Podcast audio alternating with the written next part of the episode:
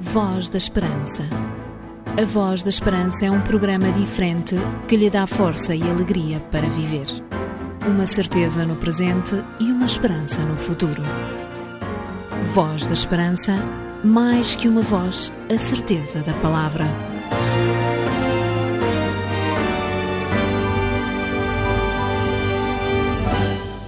O programa Voz da Esperança está uma vez mais na sua companhia. Durante estes momentos, vamos partilhar consigo algumas razões que nos permitem ter confiança, alegria e satisfação na nossa existência. E começamos por fazê-lo através da música. A música ajuda-nos a manter uma atitude positiva face à vida. E iniciamos o nosso programa com a voz de Michael Turns.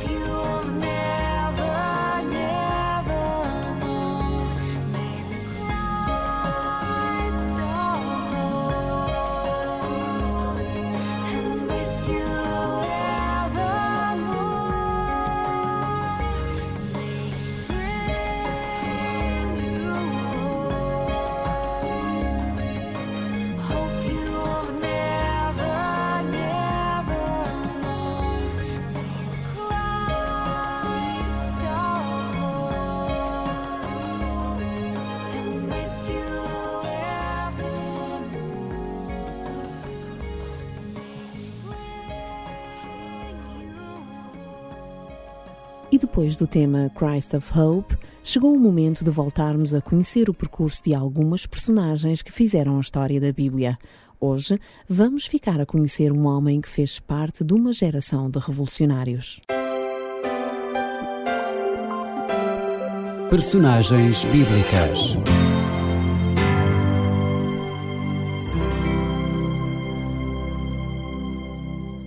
Judas o Galileu, também chamado pelo historiador Flávio Joséfo Judas de Gamalá, da cidade situada nos Montes Golan, foi um dos fundadores do Partido Revolucionário dos Zelotas. O seu pai, Ezequias, era chefe de um grupo de salteadores e foi executado por ordem de Herodes o Grande no ano 47 a.C.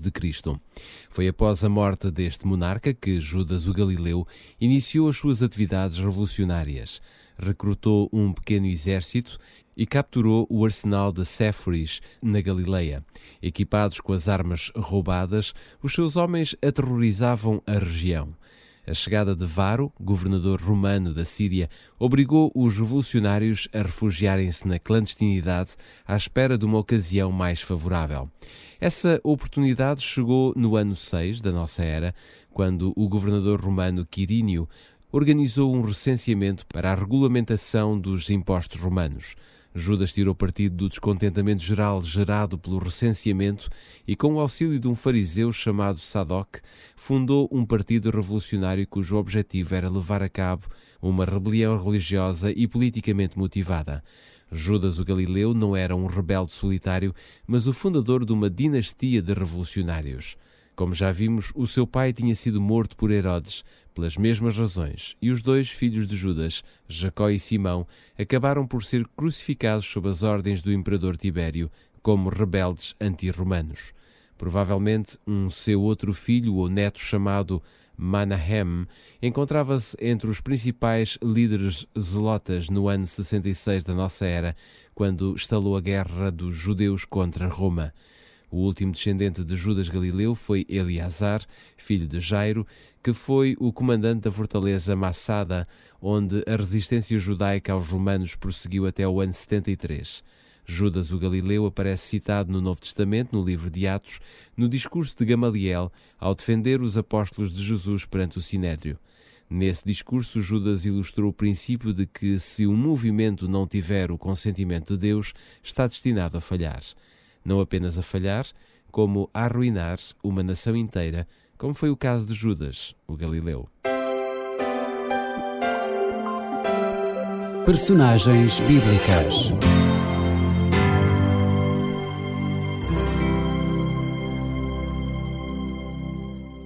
A Bíblia é um livro que nos traz muitas coisas, entre as quais várias experiências de vida que nos podem ajudar ao nosso cotidiano. Por isso, oferecemos em cada programa uma Bíblia e, a acompanhar esta nossa oferta, um curso bíblico intitulado Força para Viver, que ajudará a descobrir melhor as temáticas desenvolvidas na Bíblia. Para desfrutar desta nossa oferta, apenas tem de contactar conosco para Programa Voz da Esperança, Rua Cássio Paiva 35, 1700 004 Lisboa. Pode telefonar-nos para o número 21 314 0166 ou, se preferir, pode também usar o nosso correio eletrónico vozesperanca.adventistas.org.pt Porque as suas dúvidas não podem ficar sem respostas, você pergunta A Bíblia responde. Um conselho dos seus amigos adventistas do sétimo dia. Voz da Esperança. Vai dizer, vai dizer que sou feliz, feliz.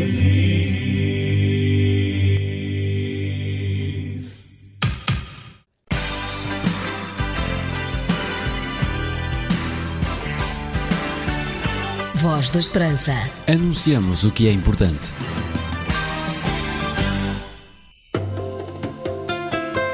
As vozes femininas do grupo Point of Grace vão agora estar connosco através de um tema que esperemos seja do seu agrado. Elas mostram que Jesus não se importa com o seu passado.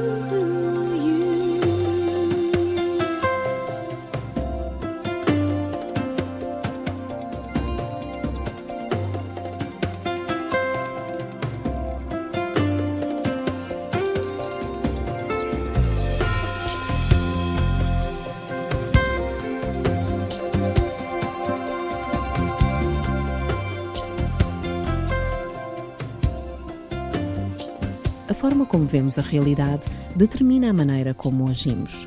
Mas já se perguntou se aquilo que vê, ouve e experimenta corresponde a uma correta leitura da realidade? Este é o nosso tema de reflexão de hoje.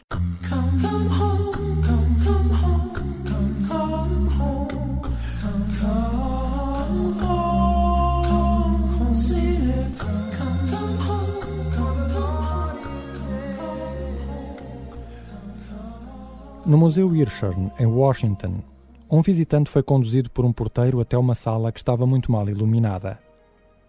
A única luminosidade existente provinha de uma pequena luz no lado oposto, onde o visitante estava sentado. O visitante estava ali para observar arte.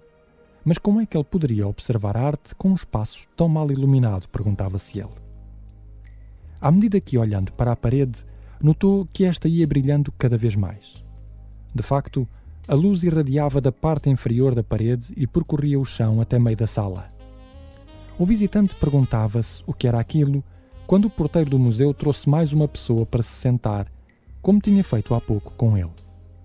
Entretanto, a sala tinha ficado iluminada. Então aquele homem começou justamente a perceber.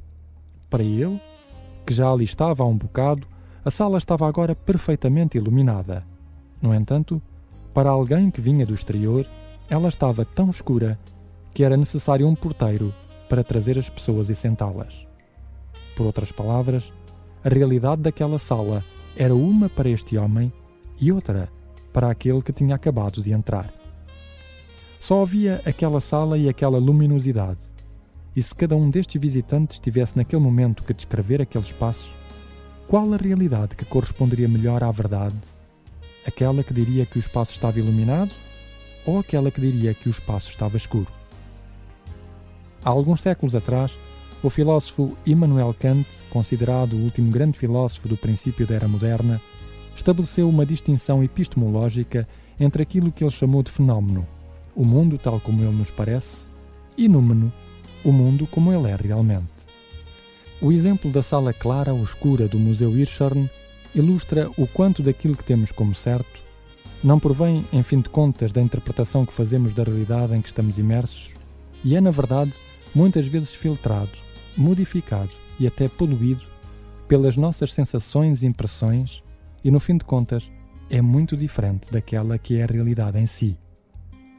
Além desta questão da forma como interpretamos aquilo que vemos, ouvimos e vivemos, um outro filósofo racionalista que viveu no século XVII, chamado Baruch Spinoza, escreveu como as pegadas de um cavalo na areia fariam um camponês pensar na agricultura e um soldado pensar na guerra.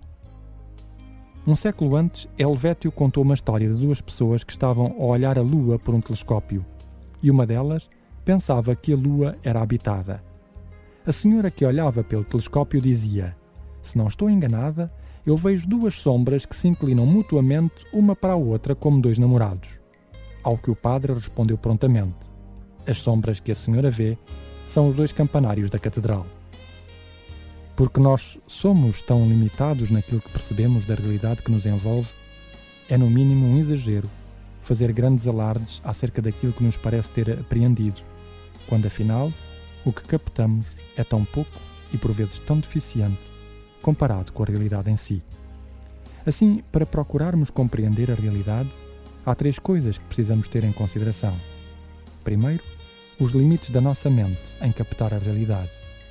Em segundo, a subjetividade da forma como interpretamos o que vemos, ouvimos e vivemos. E, finalmente, ter consciência da pequena fatia da realidade que somos capazes de compreender. Não admira por isso que São Paulo tenha escrito que a sabedoria deste mundo é loucura diante de Deus. Isto porque muita da sabedoria deste mundo chega até nós pelos nossos sentidos, os quais dificilmente são objetivos, conclusivos e abrangentes. Por isso, São Paulo prossegue afirmando: não atentando nós nas coisas que se veem, mas nas que se não veem. Porque as que se veem são temporais e as que se não veem são eternas. Pela mesma razão, a Bíblia convida-nos a viver pela fé e não pela vista, porque a vista não é apenas subjetiva, limitada e contingente, como também é temporal. E Deus quer fazer-nos olhar o eterno. Isso apenas se consegue pela fé, não pelos sentidos. De um lugar de amor,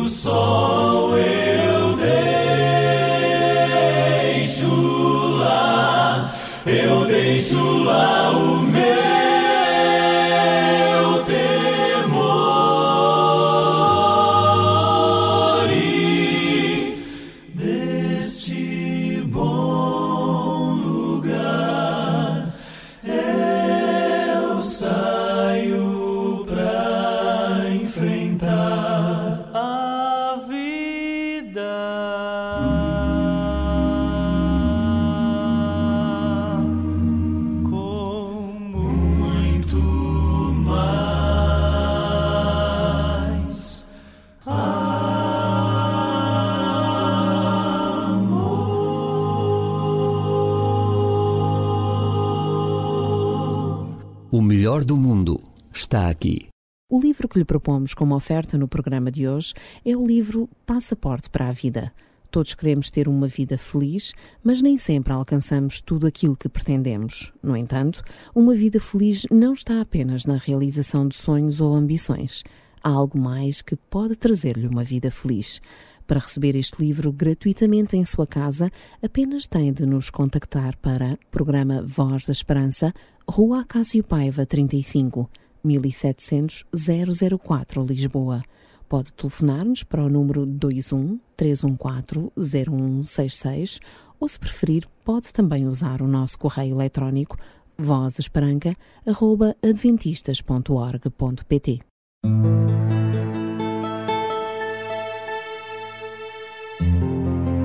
Voz da Esperança. Damos voz à palavra de Deus. O melhor do mundo está aqui. Shirley Palmer canta acerca da libertação que alcançou com Jesus Cristo. Desejamos que na sua vida a liberdade que Cristo trouxe faça parte da sua existência.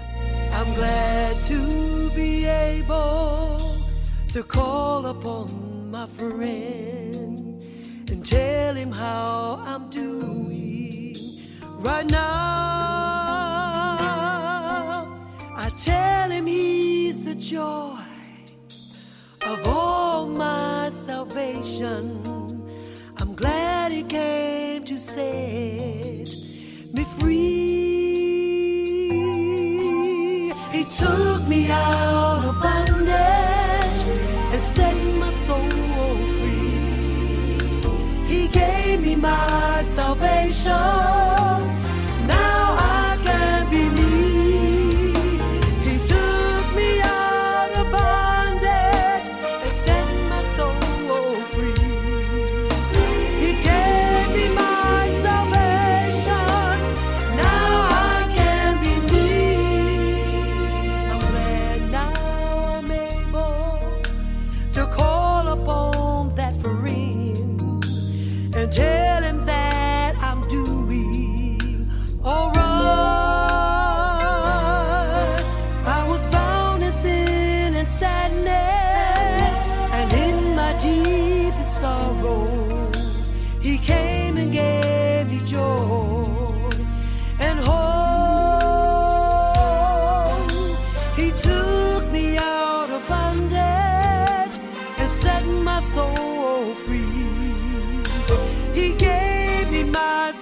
show.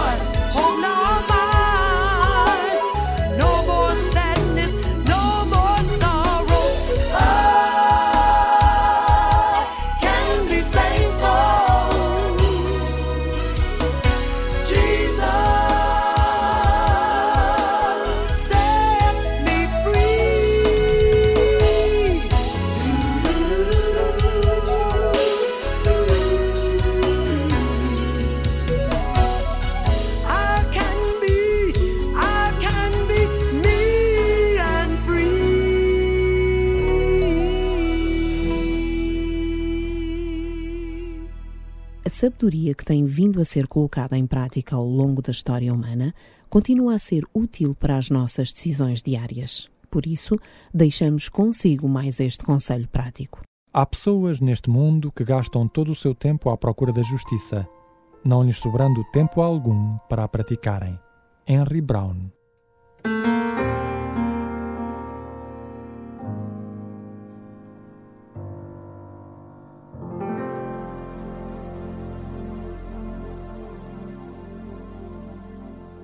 No momento em que nos aproximamos do final do nosso programa de hoje, queremos agradecer a sua companhia e desejar que a paz de Deus e a satisfação que Ele concede sejam uma realidade na sua vida.